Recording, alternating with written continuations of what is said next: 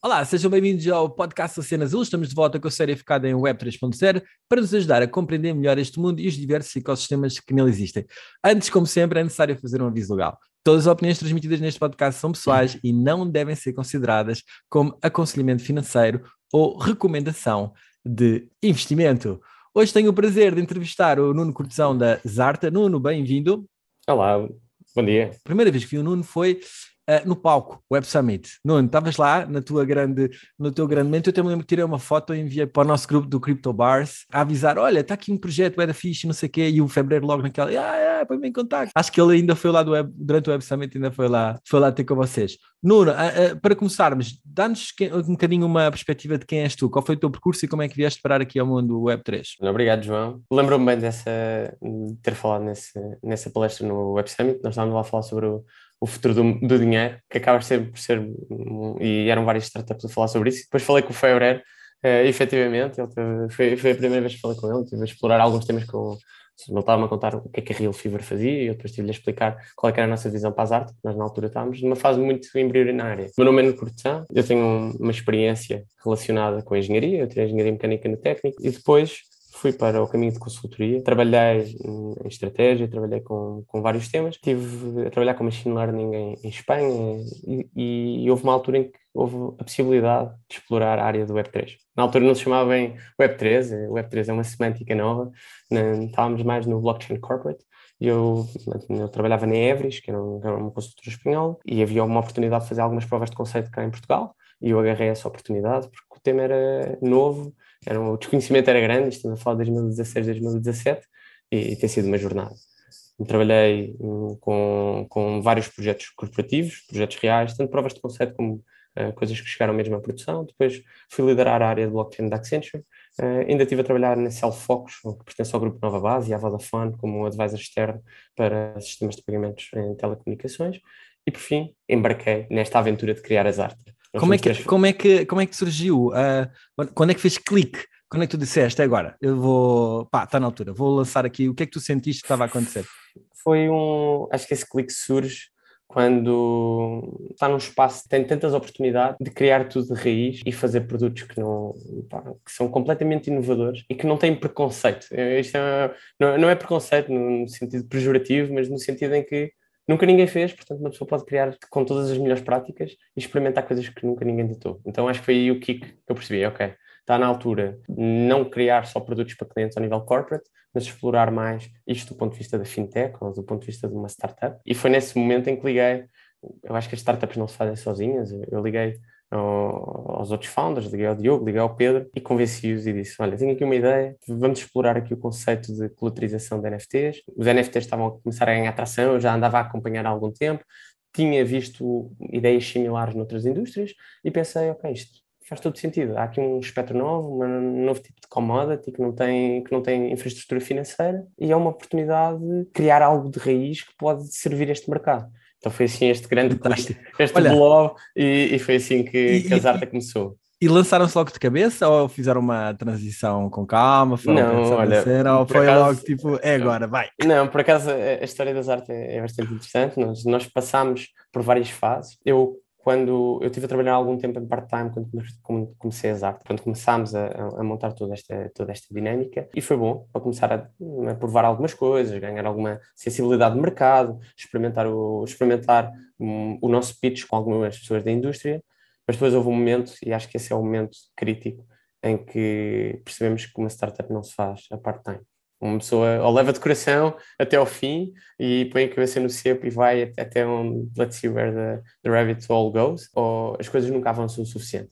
Então foi uma, um, há um momento em que eu vou full time, logo a seguir o Diogo vem também full time e o Pedro vem full time e, e, acho que esse é o momento em que, em que nós ganhamos a maior tração, em que deixa de ser uma brincadeira para passar a ser uma realidade. O que depois até é complicado, seja, explicar à família como se fosse vai despedir de um. All in, all in, all in. All in. Então, mas espera lá, a família não percebe. Espera lá, mas tu tens um bom trabalho, uma boa empresa, estás a fazer projetos brutal e vais largar tudo. Aliás, percebem, percebem pela, pela emoção, pelo coração e pela vontade que, que, se aplica. E acho que, acho que a preocupação é o nível de risco, não é? Ou seja, a família senta, claro. há aqui um risco muito grande, pode, o, que é que, o que é que vai acontecer, mas acho que depois é a, vontade e a atração e a, e a, energia que começamos a irradiar por sabermos que estamos a tentar fazer alguma coisa diferente, acho que contagia toda a gente e no fim é, mesmo que não percebam, dizem, ok, Apoio, vai né? porque eu não sei o que é que vai acontecer, mas, mas, está... mas na pior das hipóteses é uma aprendizagem que, claro. nunca tiveste. E, e, se não fizeres vais-te arrepender seriamente Sim. mais tarde. Olha, então vamos lá, para quem não percebe e para quem não conhece ainda, explica-nos assim o, o, na vossa versão Elevator Pitch, o que é que é a ZART? A ZART é um protocolo onde os utilizadores podem pedir empréstimo utilizando cryptocurrencies e, de maneira a proteger quem, quem faz os empréstimos, utilizam NFTs como colaterais.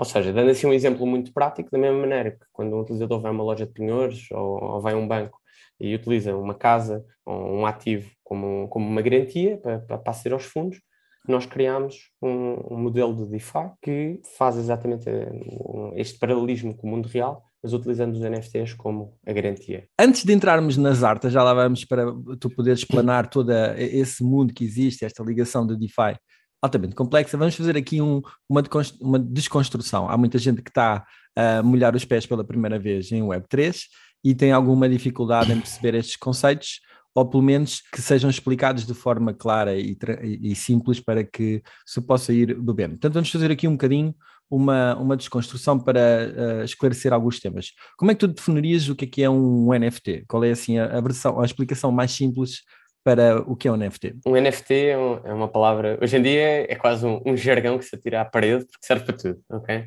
Eu acho que é muito importante segmentar os NFTs. Os NFTs, na sua definição mais básica, são propriedade digital, ok? Propriedade digital com características únicas, ao contrário de uma cryptocurrency tradicional, onde uh, uma Bitcoin é igual a outra. Pode não ser bem uma Bitcoin igual a outra, mas, mas pronto, mas, mas está ali um, um paralelismo. Os NFTs têm características intrínsecas que os tornam distintivos.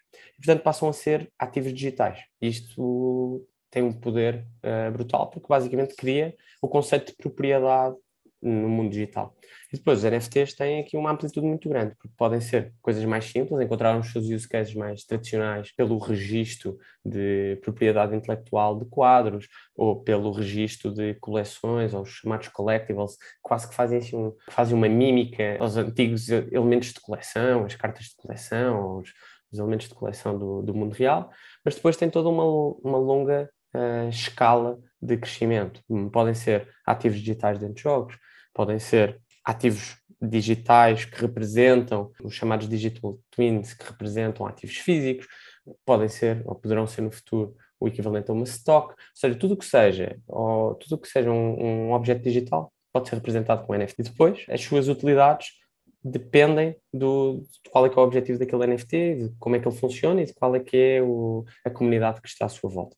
Não sei se isto foi claro. Não, foi bastante claro, super simples, e, e, entraste na utilidade que era exatamente a pergunta que eu te fazia a seguir. Tu vês perfeitamente o mundo a navegar para um ponto em que seria, será comum eu fazer prova de qualquer coisa através de um NFT, prova de, da minha casa, é? da, da, da, titularidade da minha casa com NFT. É, é, é, esse o caminho que acreditas e até com a, a questão de nós só darmos o, o NFT, permitir-nos apenas dar a informação que é necessária para resolver determinado assunto e não termos que dar a informação toda, por exemplo? Da minha experiência profissional, eu sei que há algumas barreiras ainda ao dia de hoje para que um NFT represente um ativo físico, mas esse é claramente o caminho. Aqui num espectro 5, 10, 15 anos, porque isto é uma tecnologia emergente, não é? As tecnologias emergentes demoram algum tempo até chegarem à sua, ao seu platô, mas é claramente o caminho. Os, os NFTs vão representar hum, ativos físicos no futuro, hoje em dia representam ativos digitais. E por isso é que está a haver agora um, um grande, um grande boom, principalmente na indústria do gaming, porque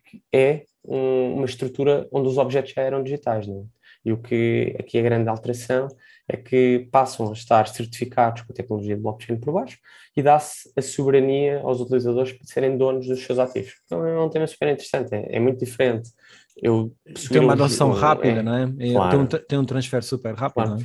Dou aqui um exemplo prático que às vezes não, que, que, acho que ilustra muito bem. As pessoas às vezes ficam muito confusas, tipo, ah, os NFTs não servem para nada. Os NFTs servem para muita coisa. Seja, lá está. Na parte das coleções, servem para o conceito da, da, criação da comunidade. Um utilizador pertence a uma comunidade, tem um ativo que é seu e que é transacionável, mas, por exemplo, há aqui alguns exemplos práticos.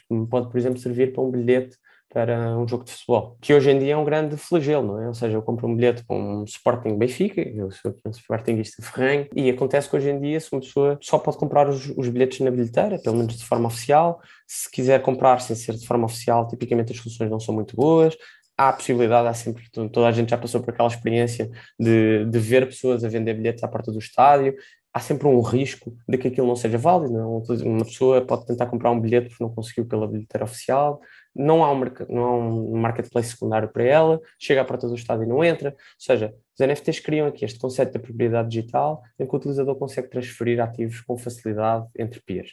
Depois isto pode crescer muito, ou seja, não tem que ficar só nesta indústria mais do retalho, mas depois também tem impacto ao nível corporativo, pode representar faturas onde há uma, uma ordem de pagamento a futuro, que pode ter muito interesse nas cadeias, nas cadeias de supply chain, onde, por exemplo, os, os supermercados pagam uh, 90, 50 dias, uh, aliás, a 60 ou 90 dias, que depois às vezes tem impacto nas pequenas e médias empresas que, que não conseguem desbloquear crédito. Portanto, surgem aqui uma data de use cases no futuro, utilizando estes, estes novos ativos digitais, que podem potenciar todas por um conjunto de, de, de inovações, de novos é? ecossistemas e inovações, exatamente. Exatamente. Deixa-me dar-te este, e que até tem a ver com o tema a seguir que íamos falar da questão das inovações. Nós fizemos um programa de empreendedorismo eh, com os miúdos aqui nas escolas em Sintra. Houve um grupo que utilizou o conceito de NFT para nós termos a nossa carteira, a nosso, o nosso registro médico ao uhum. longo da vida acessível por um NFT que tu facilmente consegues depois utilizar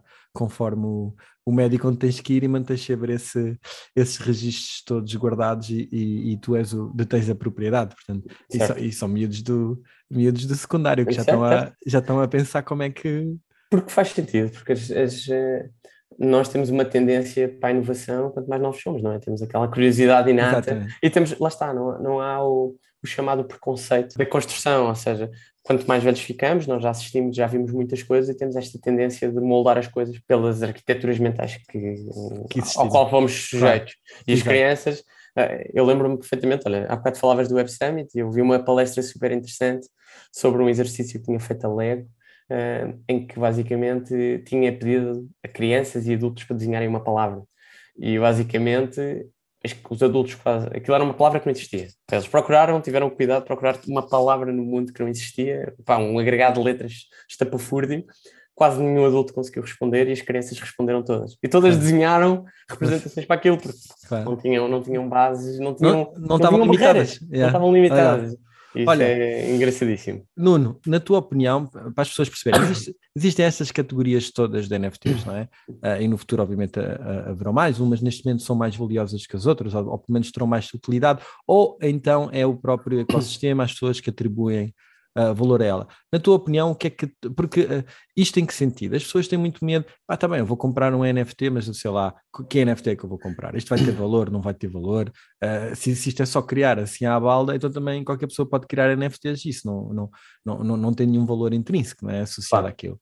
Uh, o que é que para ti torna valioso os NFTs? Neste momento, olhando para, para as diferentes categorias, o que é que realmente tem valor neste setor? Eu vejo, ou seja, cada categoria quase hum, podia ser avaliada de forma individual, não é? Tipicamente, e os eventos que, que mais saem nos jornais e que as pessoas mais são expostas têm sempre a ver com ativos que, que são vendidos por, por altos preços e que estão muitas vezes relacionados neste momento ou com arte, ou com gaming, ou com coleções. E estes são os, são os ativos aos quais o, o público a retalho tem, tem maior visibilidade. O que é que faz estes ativos terem valor? Tipicamente, o primeiro é o facto de criarem um, um sentimento, não, não digo criar um sentimento de escassez, mas criar a verdadeira escassez, principalmente na parte das coleções.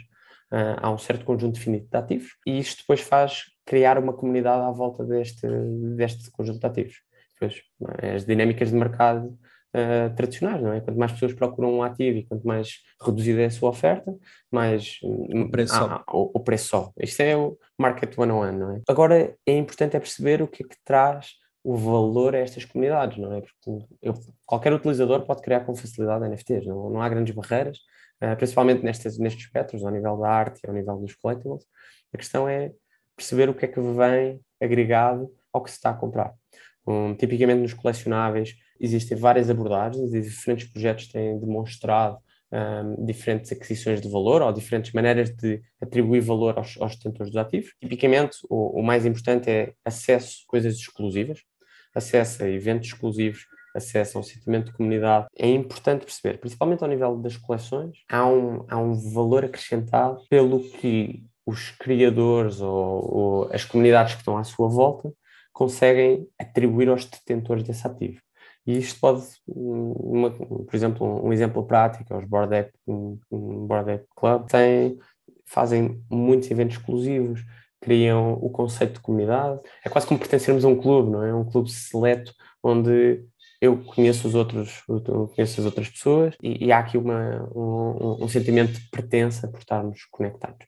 Depois há, outras, há outros ativos que, por exemplo, pegaram nos fundos iniciais que, foram criados a quando os NFTs foram criados, investem esses fundos e depois dão retorno aos utilizadores. Há outros NFTs de coleções que se interligam e criam outras coleções e criam aqui este conceito de uma inovação constante. Ou seja, há muita coisa que tem sido feita e, e acho que estamos numa fase muito experimental. Cada coleção principal tenta coisas diferentes e depois vemos também qual é que é aqui o, qual é que é o engage. Acho que é, está muito relacionado com quanta comunidade conseguem trazer associada a esta coleção. E, e nós sabemos bem o poder das, das, das comunidades, sociais, é? das comunidades, comunidades. é? Aliás, eu, eu, eu diria que uma, um dos grandes expoentes máximos do, da Web3 é o facto de ser criada à volta de comunidade. Porque uma coisa é, um dos exemplos que nós tínhamos para falar aqui era o caso do Vils, não é? O Vils, uhum. o Vils é um, é um é um artista internacional, em que ele, salvo erro, cria o NFT das obras que só existem durante alguns segundos, depois destrói, portanto a pessoa é, fica. É o Eternal Ephemeral. Exatamente, fica com esse. É. Mas tudo bem, aí é o, aí é o Vils, que é, e ao fim e ao cabo é como teres um quadro da Paula Rego ou de outra coisa qualquer, não é? Pronto. Neste caso, no limite, fazias um NFT do quadro e depois a seguir pegavas fogo ao quadro, que também era um bocado surreal, mas, mas também mas é a mesma coisa, não é? É exatamente a mesma coisa. É, é experimentação, não é? É experimentação é ao nível da arte. É exatamente a mesma coisa. Mas depois há outros casos giros, como aquele miúdo que criou aquela história das baleias pixeladas, não é? Uhum. Um miúdo de 12 anos uh, que criou aquele aquele, eram 10 mil ou mil, já não me lembro é. o número da unidade daquilo, e aquilo pega, aquilo pega por quê? Não é propriamente pela utilidade daquilo, é, por, é mesmo porque pegou moda, porque aquele ecossistema valorizou aquela coleção e como tal vai tudo atrás. Acho que é um bocadinho, eh, segue muito aquela, eh, as dinâmicas dos influencers, não é? Ou seja, temos eh, acho que surge muito isto. Estavas a falar aqui do setor da arte. O setor da arte é fácil a monetização ou a explicação do valor, porque temos pessoas que são consideradas um, ou, artistas conhecidos ou desconhecidos, que têm a capacidade de expor o seu trabalho, têm a capacidade de certificar digitalmente o seu trabalho e depois têm facilidade em. Voltamos àquele exemplo do bilhete de futebol, não é? Eu ser detentor de uma verdadeira obra do Vils ou eu ser detentor de uma obra que não é dele, o mesmo claro. Picasso, e este conceito de eu ter a certeza que sai do, do, das mãos do, do artista de, ao, ao, qual eu estou interligado, ao qual eu quero, quero possuir a obra dele, é, é, fantástico. Depois temos aqui este espectro do influencer, não é? Ou seja, esse miúdo teve a capacidade de criar um, uma, uma coleção divertida, teve a capacidade de conseguir comunicar e distribuir a sua mensagem, as pessoas agarraram, sentiram ali um sentimento de pertença àquela comunidade, e ele torna-se um influencer. E, é, e, acho que é muito esta, esta dinâmica de ser também um dos próximos grandes passos, que é nós já vivemos no mundo dos influencers, não é? Ou seja, hoje em dia temos o Instagram, temos o Twitter, claro. temos pessoas que são referências e as próprias marcas, isto não é uma coisa do retalho em que as pessoas, não, não as próprias marcas distribuem os seus, é isso, distribuem os seus produtos através dos influencers hoje em dia e estamos aqui basicamente a criar um novo mecanismo também de, de certificação de ativos e a, e a capacitar pessoas que já têm a facilidade de criar comunidades online para conseguirem melhor monetizar e trabalharem com elas e também, acho, acho que falavas aqui num tema de porque é que o Web3 tem este, este link à comunidade, é porque tipicamente também há um maior sentimento de partilha. Não há tanto o, o momento do fica tudo só com um player, mas tipicamente há Partilha no sentido, de, no sentido de posse. É? Exato. É, é, é, isso, é, é, é a descentralização da própria pertença. riqueza, da Exato. pertença, é, é tudo tudo combinado, criar aqui uma, uma estrutura nova que nós estamos nos primórdios e que tem muito para evoluir e que não faço ideia, a sorte dirá o que é que isto vai ser daqui a 10 anos. É? Nós estamos aqui todos, Boa. acho que estamos todos na, na adivinhação de, das início, tendências, não é? Não é? E é fantástico estar neste espaço para explorar. Nuno, antes de passarmos às artes, só mais aqui uma, vá lá, uma aula. Vamos eh, imaginar que eu quero criar NFTs. Quais são tipicamente as áreas onde se criam e como é que é o passo a passo? Como é que eu posso criar aqui um NFT que mais tarde vou colateralizar nas artes? Mas quais são os passos? Ensina-nos aí a fazer aqui um processo simples. Acho que partir esta questão em duas partes. Uma parte mais linkada à criação de NFTs, que é na ótica do utilizador. Do utilizador criador de conteúdo, e depois há outro segmento que é como é que uma pessoa pode trabalhar nesta indústria ou criar ferramentas para esta indústria, porque são dois segmentos separados. E, uhum. e a área do conteúdo é uma área, não é de toda a minha especialidade, vou ser, vou ser, vou ser bastante honesto. Criar um NFT não, não é difícil. Tipicamente, o, os passos passam por criar uma, uma coleção. Isto partindo do pressuposto que se quer criar aqui um NFT linkado ou com coleções, ou com influencers, ou com arte, mas é criação de uma, de uma parte mais visual, uh, criação de um conjunto de elementos. Então, se tiver, quisermos ter vários NFTs e quisermos ter, criar assim uns índices de raridade e criar assim uma escassez com diferentes, com diferentes níveis de escassez para beneficiar a minha comunidade em função do nível de engage que, que eu tenho com ela, passa por criar aqui uma parte visual ou uma parte um, um, programática ou de código para criar esta, esta escassez digital. Depois passa por conseguir um, fazer uma boa distribuição deste produto Hum, pela minha comunidade. E, portanto, passa por criar uma comunidade, passa por criar um conjunto de incentivos que seja interessante para que as pessoas tomem atenção ao NFT, vejam para que ele serve, se sintam motivados a interligar-se com a comunidade e depois, por último, fazerem a compra e parar, pertencerem à comunidade e depois os mecanismos de venda secundários que passam a haver no futuro, que os, os utilizadores podem crescer da comunidade e passar o seu NFT para outra pessoa por, por um fator financeiro ou não. Os passos do ponto de vista tecnológico não, não são muito difíceis qualquer pessoa pode utilizar protocolos como o OpenSea, ou mesmo, eu acredito que o LuxRare também dá.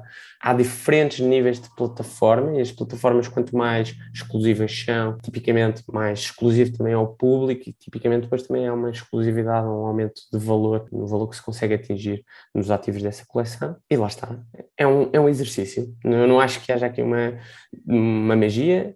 Aliás, por exemplo, há uma, uma empresa que é muito, muito forte na parte da comunidade, que é a Yuga Labs, que, que esses claramente têm a receita de sucesso, conseguiram fazer vários, adquiriram alguns, mas também conseguiram fazer vários, vários ativos uh, que, que, tiveram um, engage fortíssimo da comunidade, mas acho que é, um, é, é uma fase experimental. Do ponto de vista tecnológico, implica só ter uma carteira de, de criptomoedas. Acho que esse é o passo número um. E estivemos aqui numa parte de formação, é, nós percebermos que é bom termos uma carteira de criptoativos que é nossa e que é autossoberana e que não está sobre, um, que não está sobre nenhuma entidade centralizadora, porque esses são os principais princípios do Web3.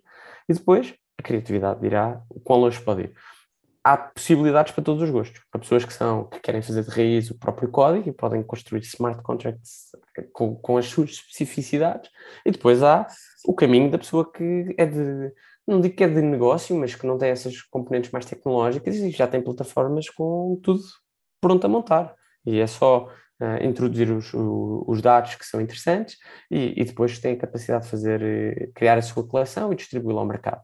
Acho que aqui o grande segredo, uh, principalmente neste, nesta área das coleções, passa muito pela como é que se cria depois esta comunidade. Eu acho que é aí que está o secret sauce. Não é criar, lá está, eu, eu não sou um grande artista, não sou nem nunca foi, eu posso pintar um quadro, mas não vou conseguir fazer com que ele, com que ele seja uma, uma coisa muito relevante futuro.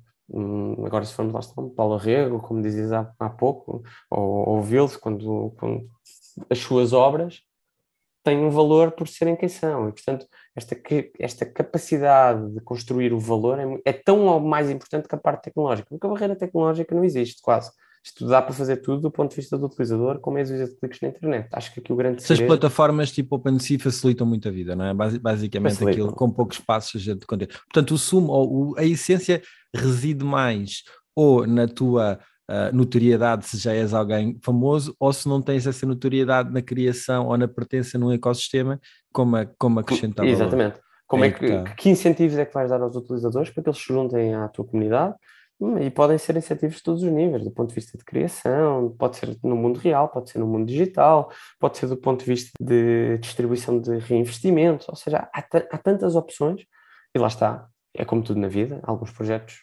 se ingram, e outros, não, outros falham. Uh, acho que aqui o dizias, e acho que, é, que a crítica é a vantagem de utilizar as plataformas que permitem criar NFTs e as mais conhecidas, é que já têm as bases. Já está tudo pronto.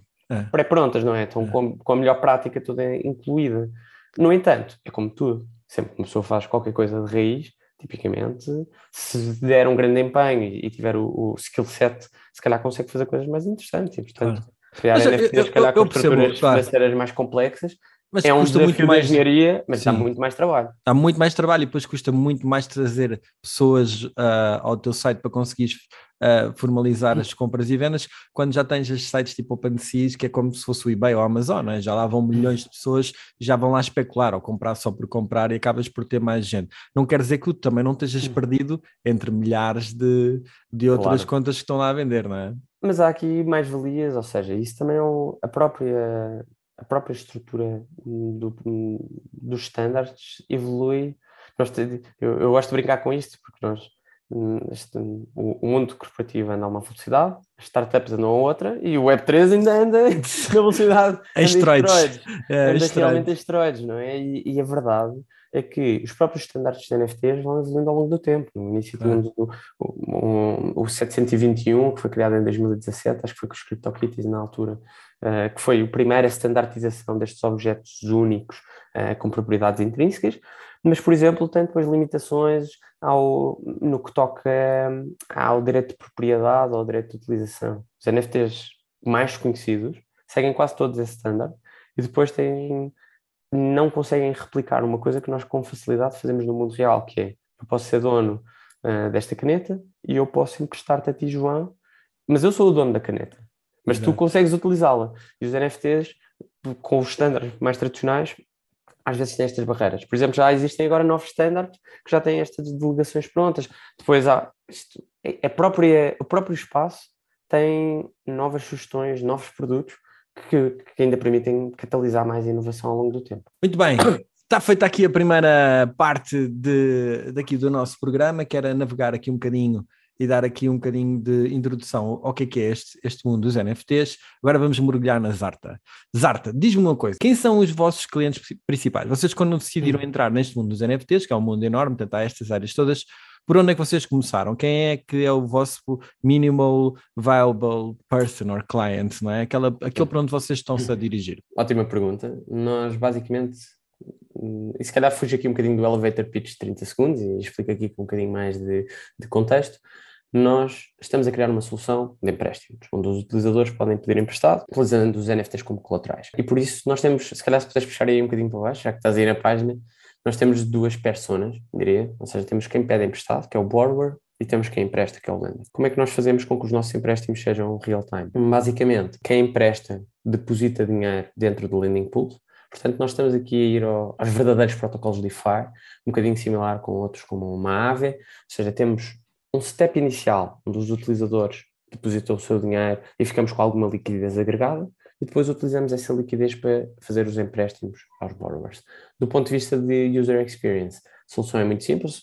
Basicamente, eh, o, o borrower é o nosso cliente e basicamente o que ele faz é que, por acaso estavas aí bem, uh, aí tínhamos aí uma explicação de como é que funciona, ou seja, nós temos uma, uma, uma, interface muito, muito simples, onde o utilizador conecta a sua wallet, ao conectar a wallet, vê os seus ativos que estão dentro da carteira e nós criamos um modelo de inteligência artificial que consegue validar qual é, é o preço mais adequado para cada ativo e basicamente o que nós fazemos é que o utilizador pode pedir empréstimos e ajudamos até a fazer a seleção de quais é são os, os, os, ativos que melhor financiam ou suportam aquele empréstimo. Depois o utilizador pode fazer o fine-tune, pode retirar ativos que não quer colocar naquela colaterização para não, perder o, não ter o risco de os perder, por exemplo, ou porque precisa deles para alguma, alguma atividade da sua comunidade. E, portanto, este é aqui o, o nosso foco é muito no cliente, tanto em quem empresta como quem pede emprestado.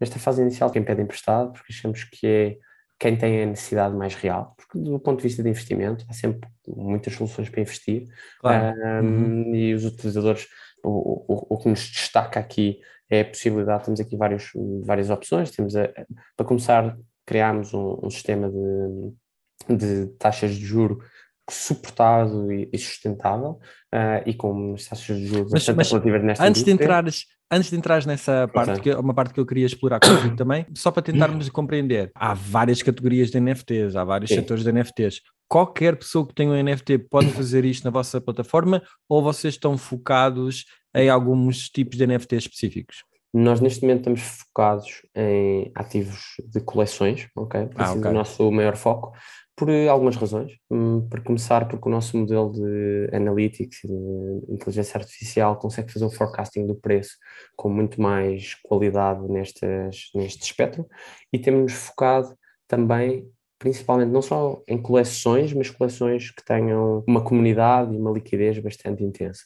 Porquê? Porque nós somos um produto, nós não- somos, nós não vendemos NFTs, não, é? não, não é o nosso core business, e por isso é que eu há bocado dizia que infelizmente não é o, o secret sauce de- de- de- da nossa expertise, não, não é criar comunidades de vendas de NFTs, mas sim criar infraestrutura digital e financeira. E por isso nós temos estado focados nos ativos que têm as menores variações ao nível de preço e que têm o- as comunidades mais líquidas para que, em caso de default ou em caso de, de necessidade de vender os ativos que suportam os empréstimos, também tenhamos alguma facilidade em eliminar esse crédito mal parado. E, Isto era só para esclarecer àqueles que acham que agora poderiam fazer um conjunto de NFTs e de repente levantar um empréstimo, que isso não, isso não vai acontecer, ok? não Olha, vai eu- acontecer já, mas, mas, mas está no nosso roadmap a capacidade de integrar com, com os vários espectros e com os vários tiers de, De NFTs. de, de. NFT.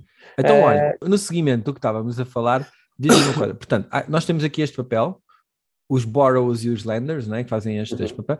Eu reparei ali quando eu estavas a fazer o cálculo dos NFTs, aquilo vem em Ethereum, certo? Era o cálculo Vai, era vai. feito em Ethereum. Alguma razão eh, porque não é em, porque não é em fiat money ou, ou porque não noutras moedas? Isto tem a ver com regulação, problemas com regulação se, se fosse com fiat money? Como é que funciona? Qual é a razão? Nós, pronto, isso é a landing page, ou seja, tem um- o, o apanhado das nossas mais-valias, não é? Mas, e nós já temos o produto. Uh, tivemos agora uma fase de testing, uh, em que disponibilizámos o produto em live numa rede de testnet, tivemos a auditar os nossos smart contracts e tivemos a recolher bastante feedback de customers, customers reais, pessoas que utilizariam isto e perceber o que é que não está bem, o que é que está bem, o que é que gostaram, e portanto utilizámos esse input para agora fazer a nossa segunda versão, que já vai live em mainnet no, no próximo mês, e vamos começar agora a entrar realmente no mercado, já com feedback de utilizadores, e, e, e, portanto temos aqui um rollout todo planeado. Nós, basicamente, as nossas landing pools são em Ethereum e são em stablecoins, ok? Tem sido aqui, são as duas primeiras cryptocurrencies que queremos explorar, e tem uma razão... Quais são as stablecoins que utilizam? Isso ainda não, não posso, Ainda ainda não não, é- ainda não é- dizer, ainda não está ainda não está ainda não está 100% live, portanto, Ok, ok. qual é que é aqui o ponto importante, e principalmente porque aqui Ethereum, Pá, porque nós estamos a criar a capacidade de desbloquear liquidez em ativos, onde existe o maior valor, o, o maior volume de, de valor bloqueado, está, está na área de, de Ether.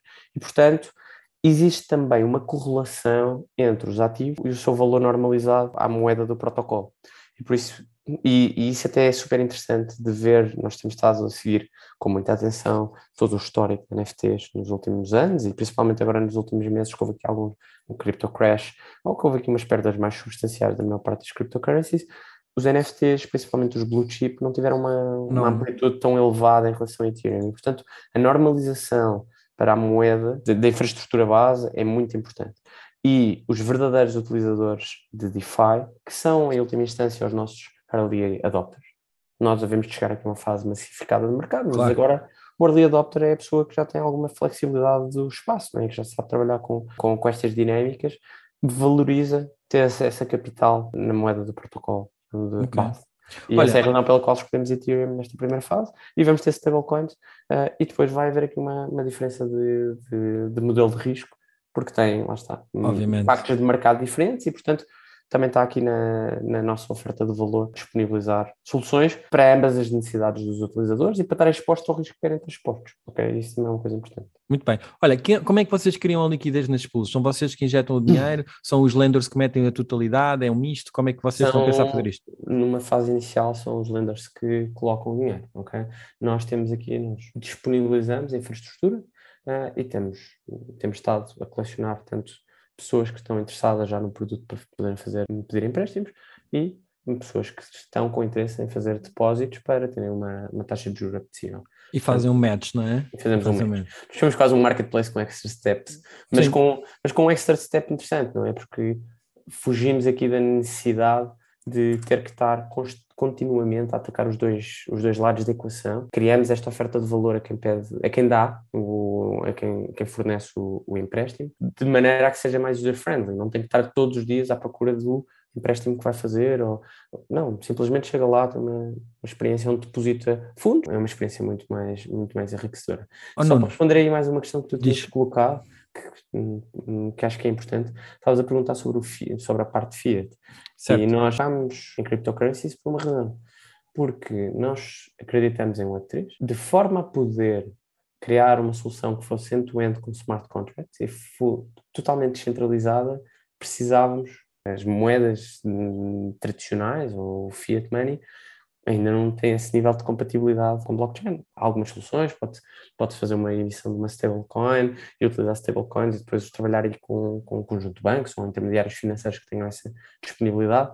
E há de ser uma coisa que veremos de explorar mais, mais para a frente no futuro, mas por agora quisemos assegurar que servimos os clientes iniciais, que são as pessoas que, que estão neste mercado de early adopters de DeFi.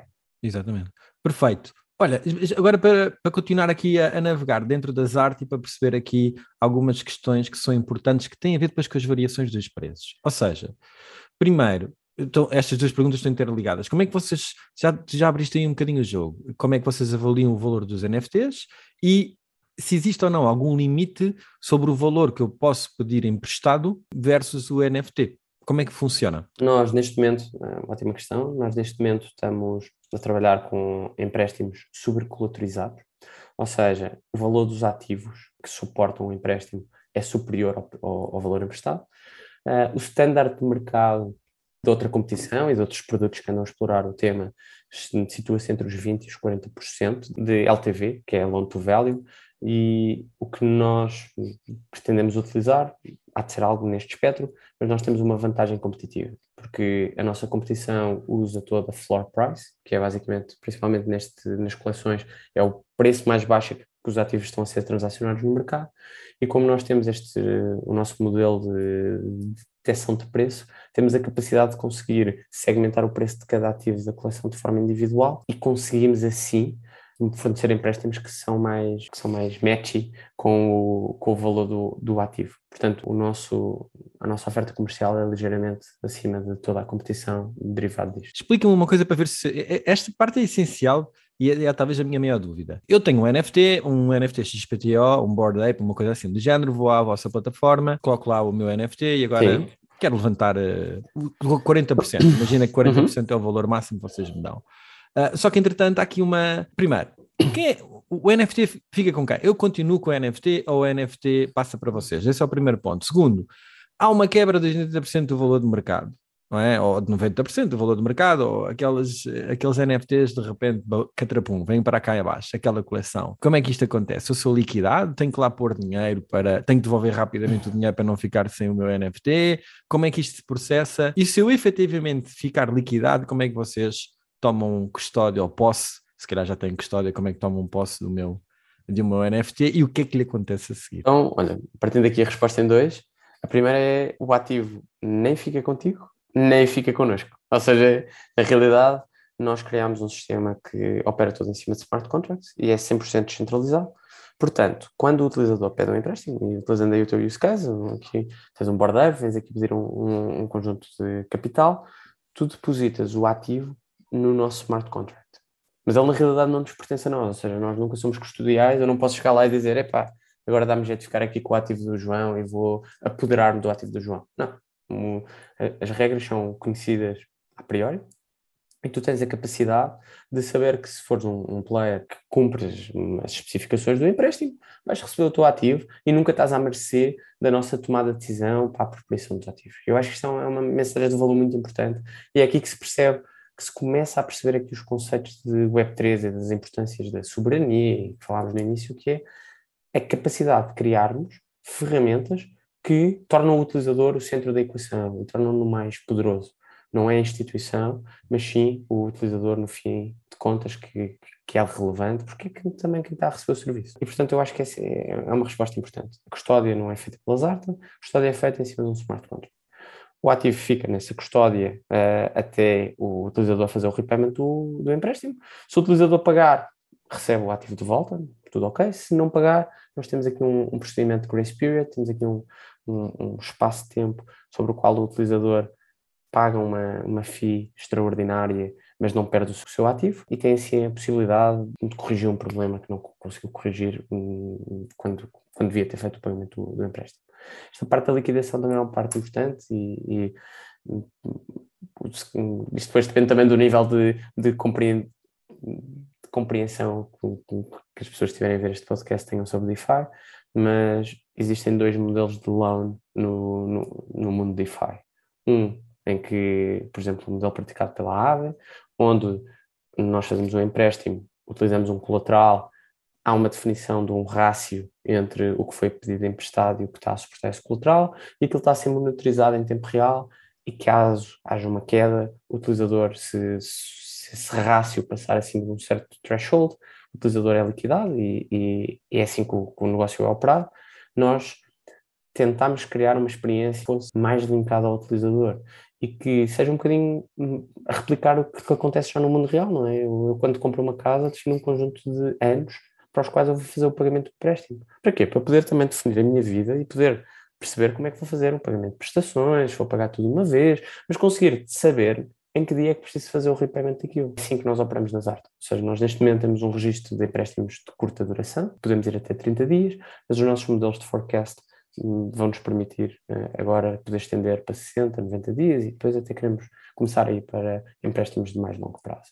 Relativamente à liquidação e à proteção contra os Black Swan Events, eu acho que essa também é aqui a dinâmica pela qual nós estamos a criar landing pools, porque as landing pools trazem uma mais-valia, que é os utilizadores que emprestam, agora não, não olhando para quem faz o borrowing, mas para quem faz o lending, os utilizadores são defendidos porquê? Porque colocam uh, o seu capital numa, numa lending pool e depois essa lending pool fornece empréstimos a diferentes ativos e, portanto, estão expostos a uma diversificação dos ativos. Podem estar lá Board Apps, podem estar Cool podem estar para G-Penguins, mas a verdade é que se uma destas comunidades cair, as outras estão lá para suportar. E isto tem mais valias, funciona para os dois lados, não é?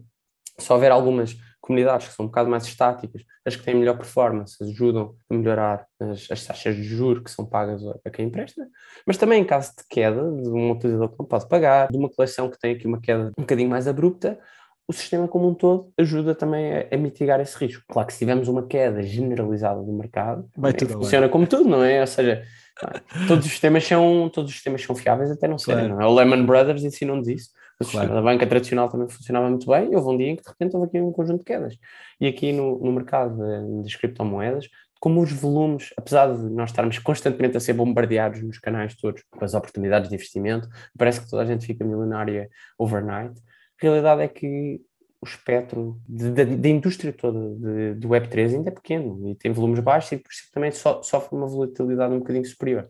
Mas assim que houver uma entrada de uma mass market um bocadinho mais, mais consolidada, que começa a surgir com a facilidade das exchanges que fornecem serviços cada vez mais simples para os utilizadores conseguirem entrar no espaço, as pessoas começam a ser educadas, começam a ter as suas próprias carteiras, há toda aqui uma construção. Solana agora, por exemplo, ia tentar, criou aqui um produto, um telemóvel que já vem as chaves privadas, já vêm embutidas no, no cartão, aliás, no, no, dispositivo, soluções de Ethereum que estão a tentar coisas parecidas. Quando há esta, quanto mais pessoas estiverem dentro do ecossistema, maiores, menores são os riscos deste tipo de especulação não, abusiva, não é? E eu acho que isso suporta a nossa visão a longo prazo, que é criar um produto que consiga operar bem, apesar das limitações de volatilidade, mas que consiga entregar valor aos reais utilizadores da, destes ecossistemas aliadores e que depois também tenha aqui a capacidade de crescer de forma orgânica com o próprio ecossistema e que não seja uma coisa que é daqui a dois meses está tá tudo bem ou está tudo mal. Não, as coisas claro. têm que ser feitas, não, as startups têm que viver vários anos, porque é para poderem desafiar os incumbentes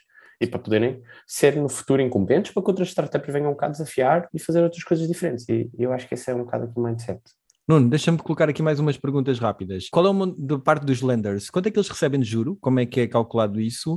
Uh, e também qual é, como é que a, onde é que a Zarta faz dinheiro aqui? Qual é, se é nas comissões, qual é o processo, onde é que vocês conseguem se financiar? Nós estamos a seguir os standards de mercado. Relativamente a taxas de juro, há aqui uma amplitude e um desejo de utilizadores por taxas diferentes. Nós claramente já segmentamos e, e temos a compreensão de que há utilizadores que querem taxas de juros uh, maiores, mas que estão dispostos a correr mais risco, e o contrário, há utilizadores que estão dispostos a ter taxas de juros bastante menores e querem ter muito menos risco. Portanto, nós, nós vamos para o mercado com, com, esta, com esta capacidade uma capacidade de fornecer o serviço aqui aos, aos, utilizadores iniciais. Também temos que ter aqui em consideração que são empréstimos de curta duração e, portanto, isso também tem impacto no, no, na calculatória dos, do, dos juros. Não? Nuno, outra questão que eu te queria colocar era para perceber também aqui quem são, por um lado, os vossos concorrentes diretos, ok? O que é que eles fazem, quais são as, as mais-valias que eles têm e como é que vocês se diferenciam deles em termos daquilo que é a vossa proposta de valor ou, ou pelo menos uh, direcionado para os, para os clientes,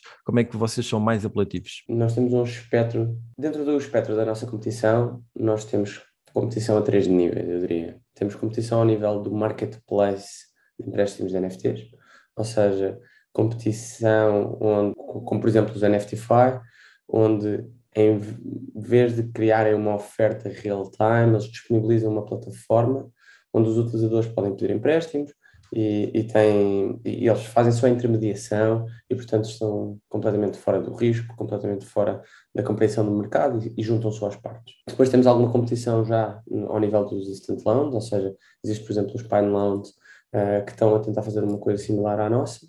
Como é que nós nos destacamos uh, destes dois players? Relativamente ao marketplace, com a entrega de empréstimos real-time, ou seja, nós temos aqui a vantagem de não ter que ter as duas partes do marketplace ativas ao mesmo tempo, conseguimos fazer assim um, quase um empréstimos diferidos, não é? Ou seja, temos quem coloca dinheiro nas landing pools e depois utilizamos essa liquidez que já está disponível. Portanto, dá-nos aqui alguma folga um, na gestão operacional e permite-nos fornecer aos nossos clientes a capacidade de ter empréstimos em real time. Claro que há vantagens no marketplace, isto é um caso quase como usar o LX ou ir à Amazon, é? ou seja, hum, há vantagens no marketplace porque se uma pessoa tiver disponibilidade temporal, tem a possibilidade de conseguir negociar melhores condições e perder mais tempo nessa negociação, melhores ou piores, não é? ou seja, aqui tem, tem sempre esse risco também das condições serem piores, mas abre pelo menos o espectro para negociação. Na oferta mais real-time, a oferta está um bocadinho mais balizada e nós destacamos, por exemplo, da competição porque em vez de utilizar dados genéricos que aplicam à coleção toda, uh, utilizamos o nosso próprio modelo de, de, de, avaliação e assim conseguimos customizar a oferta e conseguimos trazer melhores redes de mercado. Ou seja, avaliamos cada ativo de forma individual e conseguimos fazer um empréstimo em relação a esse ativo e não fazer um ativo e não fazer um empréstimo a um, global, não é? um, como se cada ativo de uma coleção claro. fosse, fossem todos iguais e, e, que não é exatamente o objetivo, não é? Porque são non-fungible claro. tokens, cada um é diferente e é suposto cada um deles ter características de raridade e de valor diferente e por isso conseguimos trazer uma, uma oferta de valor mais customizada. Olha. ainda a nível de competição que é todos, toda a oferta centralizada que já tenta fazer alguns empréstimos neste espaço, mas que nós destacamos porque somos completamente não custodiais, portanto somos completamente decentralized. E, e, era uma das questões que eu queria falar contigo depois também, na centralização, mas é, é, antes de irmos lá, uh, queria só perceber uh, se podes abrir aqui um bocadinho o véu ao vosso roadmap futuro em termos de setores que estão a querer uh, focar. Portanto, tu tinhas falado que essencialmente estão focados em collectibles para já, né? que é o, onde vocês percebem que conseguem acrescentar valor e de certa forma também reduz a vossa exposição e permite-vos ir crescendo de uma forma mais sustentada no futuro. Uh, há, um, há, há, muita conversa à volta do gaming. Será este o vosso caminho? Será um dos, um dos setores preferenciais para vocês atuarem? Sim, eu, eu, eu diria que sim. Um, nós vemos o gaming com muito, com muito bons olhos, por várias razões. Para começar, porque já, já somos de uma geração millennial, não é? E, portanto, temos todos, hum, principalmente ao nível dos founders, passamos todos pela pela fase de jogar jogos de computador e, portanto, aliás, isso até foi uma das grandes coisas que se desbloqueou quando, quando começámos a entrar no tema dos NFTs e quando começámos a mergulhar nesta, nas profundidades desta, desta, da aplicação dos ativos digitais, foi que faziam um matching perfeito com os jogos, porque já os jogos de computador, porque tipicamente já vivem num mundo 100% digital e, portanto, faz todo o sentido vemos com bastantes bons olhos a cooperação e trabalharmos nesta área um, por múltiplas razões. Para começar, porque os ativos dos jogos há uma expectativa que alguns vão ter padrões similares ao, ao do consumo de collectibles, ou seja, vão ser muito curtos e, e portanto, ou, ou, vão ser com vão existir em coleções de, de baixa quantidade e portanto vai, vai ter um aumento de valor, mas depois temos todo toda a camada de ativos que, que, são, que têm um preço uh, mais estável e que, e que, podem depois servir para criarmos diferentes políticas de risco e para criarmos diferentes ofertas aos, aos, aos clientes. E depois também a capacidade de cooperar diretamente com, com infraestrutura de jogos e disponibilizar o nosso serviço diretamente integrado e não só fazer com que as pessoas tenham que ir à nossa plataforma para pedir empréstimos. Portanto, vocês estão a construir, eh, isto é fantástico para vocês, estão, mas também dá muito mais trabalho, vocês estão a construir tudo, estão a construir tudo do zero, não é? À medida que tu vais construindo, certeza que tu vais olhando, pá, era necessário construir mais isto e mais aquilo, que uh, projetos complementares tu tens-te apercebido que fazem sentido lançar e que tu efetivamente não tens não tens tempo e já estás focado na tua missão, o que é que tu tens visto como é uma necessidade e que se calhar são coisas que eh, para algum uh, desenvolvedor ou criador que esteja neste momento a, a, acompanhar esta entrevista pudesse pensar assim, olha, está aqui uma oportunidade, é preciso desenvolver coisas neste sentido? Bem, isso é uma pergunta que super interessante porque nós estamos num, num espaço que que efetivamente necessita de muita coisa. Então, acontece-nos várias vezes precisarmos de uma ferramenta que existe, o seu análogo em Web 2 e depois em Web 3 não existe. E, e tem sido uma coisa que,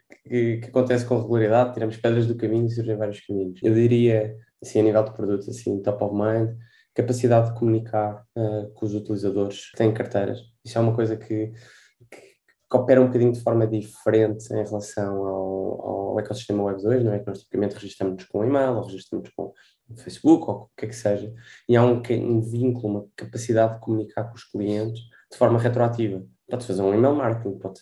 E né, no espaço Web 3, todos os utilizadores têm a sua carteira e falta um bocadinho esta, esta conexão uh, de feedback de poderes voltar, o utilizador vai à tua plataforma, interage contigo, até achar aquilo interessante, só que depois às vezes tens aqui um, conjunto de barreiras para voltar a conseguir comunicar com ele posteriormente a ele ter estado no teu site. E quanto mais descentralizado fores, quanto menos informação recolheres, mais difícil ainda se torna. Portanto, acho que essa é uma, se, era, uma, era uma área de aposta, se eu tivesse que explorar, porque até já começam a surgir pessoas com e-mail relacionadas com, com carteiras, uh, e, e, acho que é um, é, um, é um, espaço muito rico e que claramente necessita de trabalho.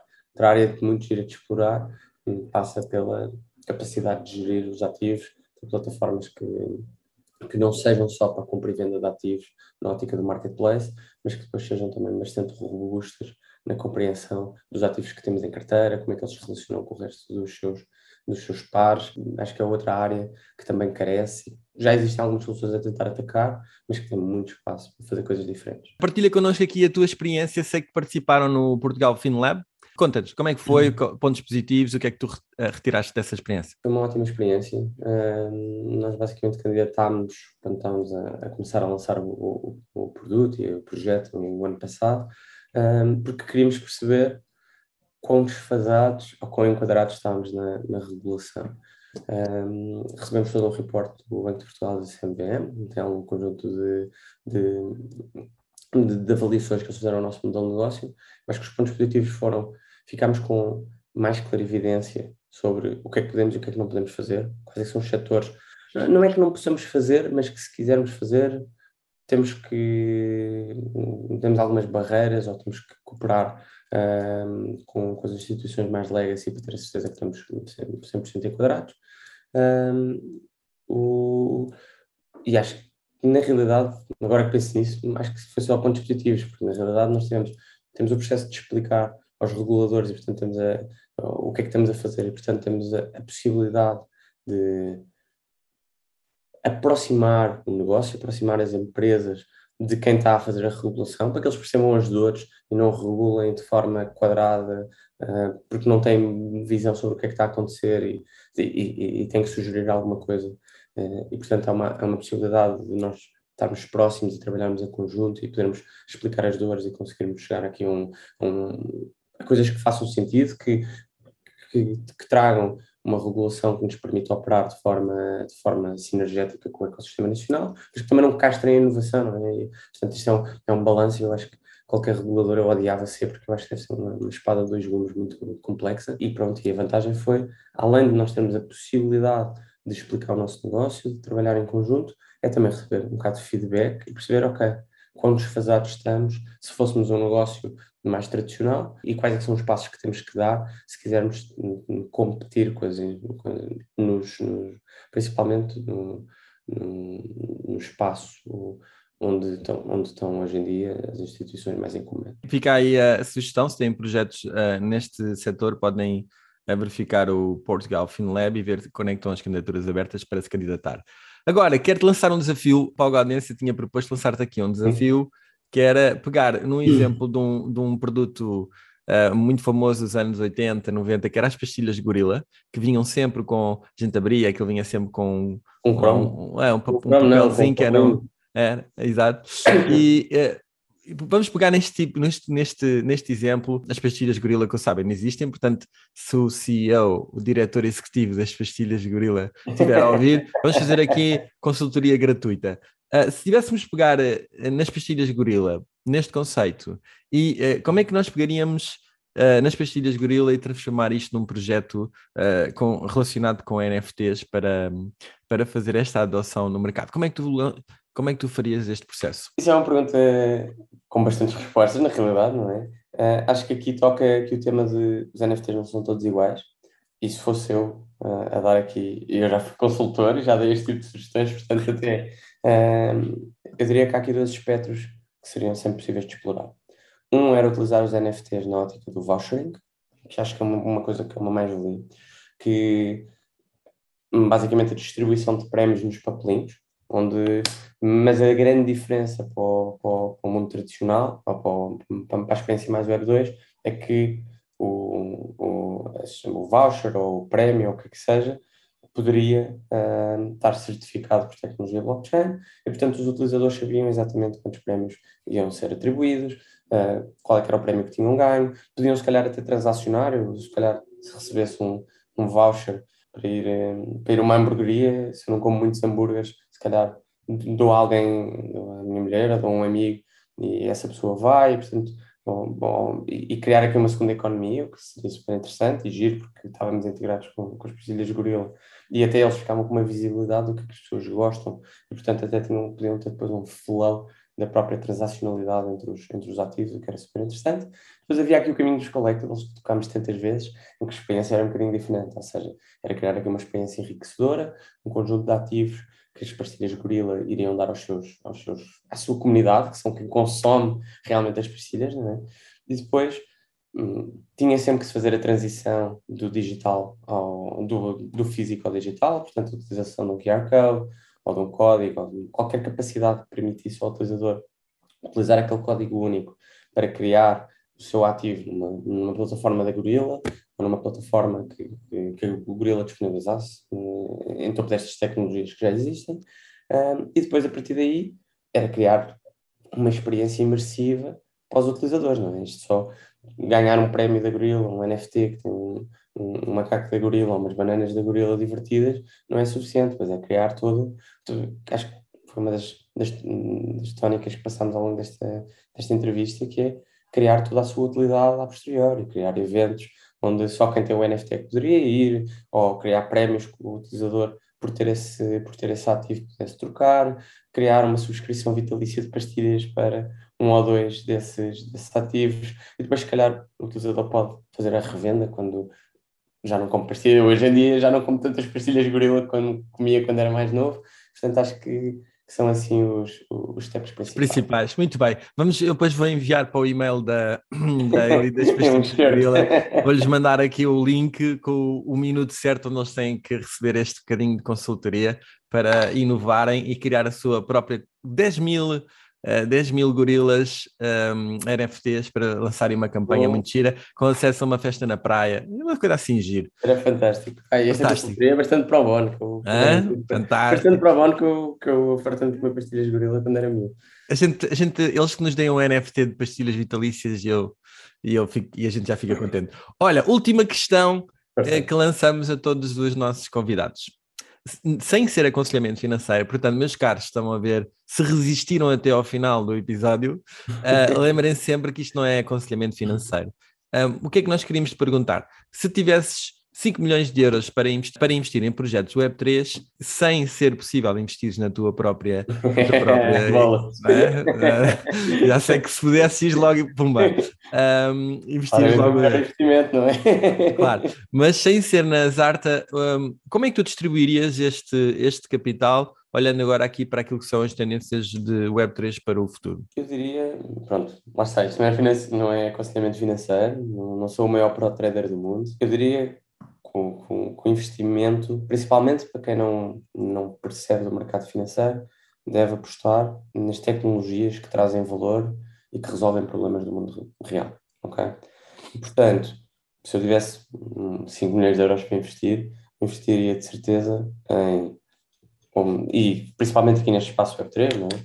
investiria em protocolos de Layer 1, ou seja, basicamente soluções que permitem criação de, de, de, de projetos Web3 em cima. Tanto um, Ethereum é sempre uma resposta mais óbvia, porque é onde a maior parte da comunidade está, onde tem mais legacy, tem o maior número de developers e, e portanto, é, tem uma comunidade muito rica. Acho que é sempre uma, uma solução que, e é até onde nós estamos a desenvolver, portanto acho que é uma, é uma solução com bastante valor, mas depois tem-se visto aí muitas tendências é, interessantes. Hum, há soluções como o NIR, uh, há soluções, há depois outras ramificações do Layer 2, como Polygon, ou que Starkware, Arbitrum, ou seja, depois há, há aqui uma, uma, uma, um conjunto de opções muito grande uh, ao nível de, da camada de infraestrutura. E, portanto, era, era onde eu poria uma parte das minhas fichas.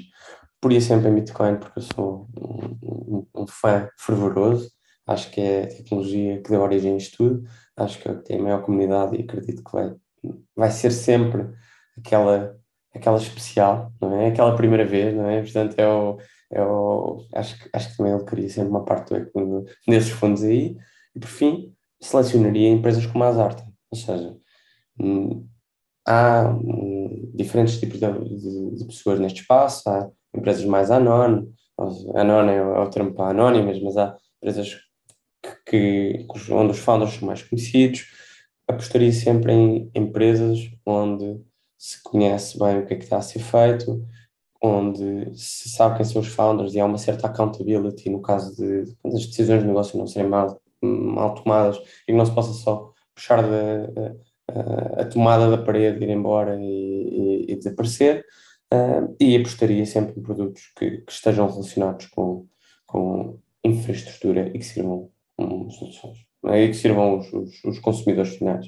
Portanto, tudo o que estiver relacionado com analítica de NFTs ou de cryptocurrencies, disponibilização gestão de ativos, carteiras, um, uh, marketplaces, uh, soluções de financiamento, tudo que, tudo que traga uma boa premissa de valor, acho que é sempre de explorar. Fugiria sempre de tudo que são retornos financeiros aos multimilhões, uh, APRs e APYs de não sei quantos mil por cento, acho que são sempre são o verdadeiro jogo da batata quente, tem sempre essa grande componente de inflação, de, de quem é que é o último a sair, tem sempre, e portanto esses seriam sempre projetos que eu teria algum cuidado, como tudo, são, têm um maior nível de risco, porque não tem uma premissa de valor por baixo tão sustentável. Tudo o que seja alavancado em tecnologia, que esteja a ser feito, onde as equipas constantemente estão a dar tração, a entregar, que operam em bull market, que operam em bear market, em que se vê que, que, que há uma equipa por trás que, que, tem, que tem uma tenacidade para, para resolver problemas, acho que é uma boa aposta.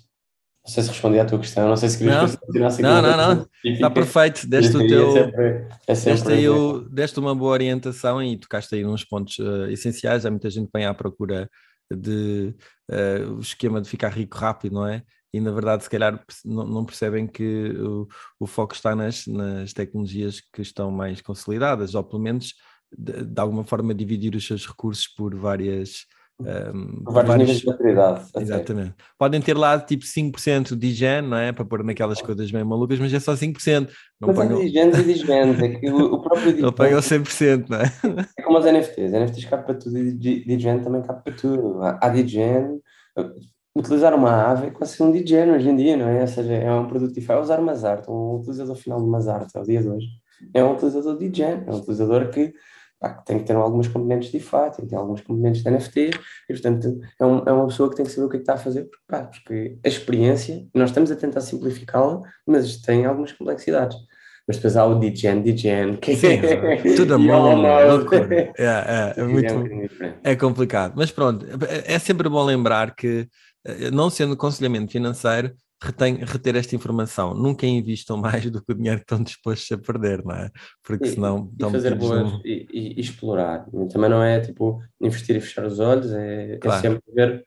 É difícil, não é? E, e por isso é que o mercado financeiro Hum, hoje em dia está muito mais democratizado, mas tem as suas dificuldades, não é? A maior parte das pessoas perde dinheiro, tanto nas ações como em, como em cripto, como em tudo. E, e portanto, é, é, que, tem que se fazer sempre uma pesquisa e um trabalho de exploração para ter certeza de que estamos a apostar no sítio certo. Exatamente. E também não ficar muito triste se apostar no sítio errado, porque claro, faz ninguém parte. consegue o futuro. Se soubéssemos todos o futuro, éramos todos. Exato. Muito bem. O mundo era diferente. Nuno, concluímos o quarto episódio de entrevistas focados neste grande uh, projeto que esperamos, desejamos o maior sucesso, que é a Zarta. Uh, a ti agradeço o, a tua disponibilidade para esta entrevista, não só para te conhecermos e perceber a tua visão, mas também para perceber melhor o que é que a Zarta está a fazer e o, o mercado que, uh, que está inserida. A vocês que estão a assistir e que resistiram até aqui ao final, eu sei que as entrevistas são longas, pá, mas é quem. Ouçam, é mesmo assim, isto, é, isto para, para se ouvir tem que ser com calma e, e, ir mais a fundo, não é para ser uma coisa superficial. Ninguém é obrigado a assistir até ao fim, podem dividir isto em várias, em várias sessões. O que interessa é que temos este privilégio de poder a, aprender com quem está no terreno, a passar pelas dores de lançar estes projetos, que é, é de facto. Já sabem, se gostaram, partilhem, uh, façam aí like para poder estimular aí o algoritmo dos YouTubes e companhias a aparecer a mais gente. Obrigado por terem assistido e até ao próximo episódio. Fiquem bem. Obrigado, João. É um prazer.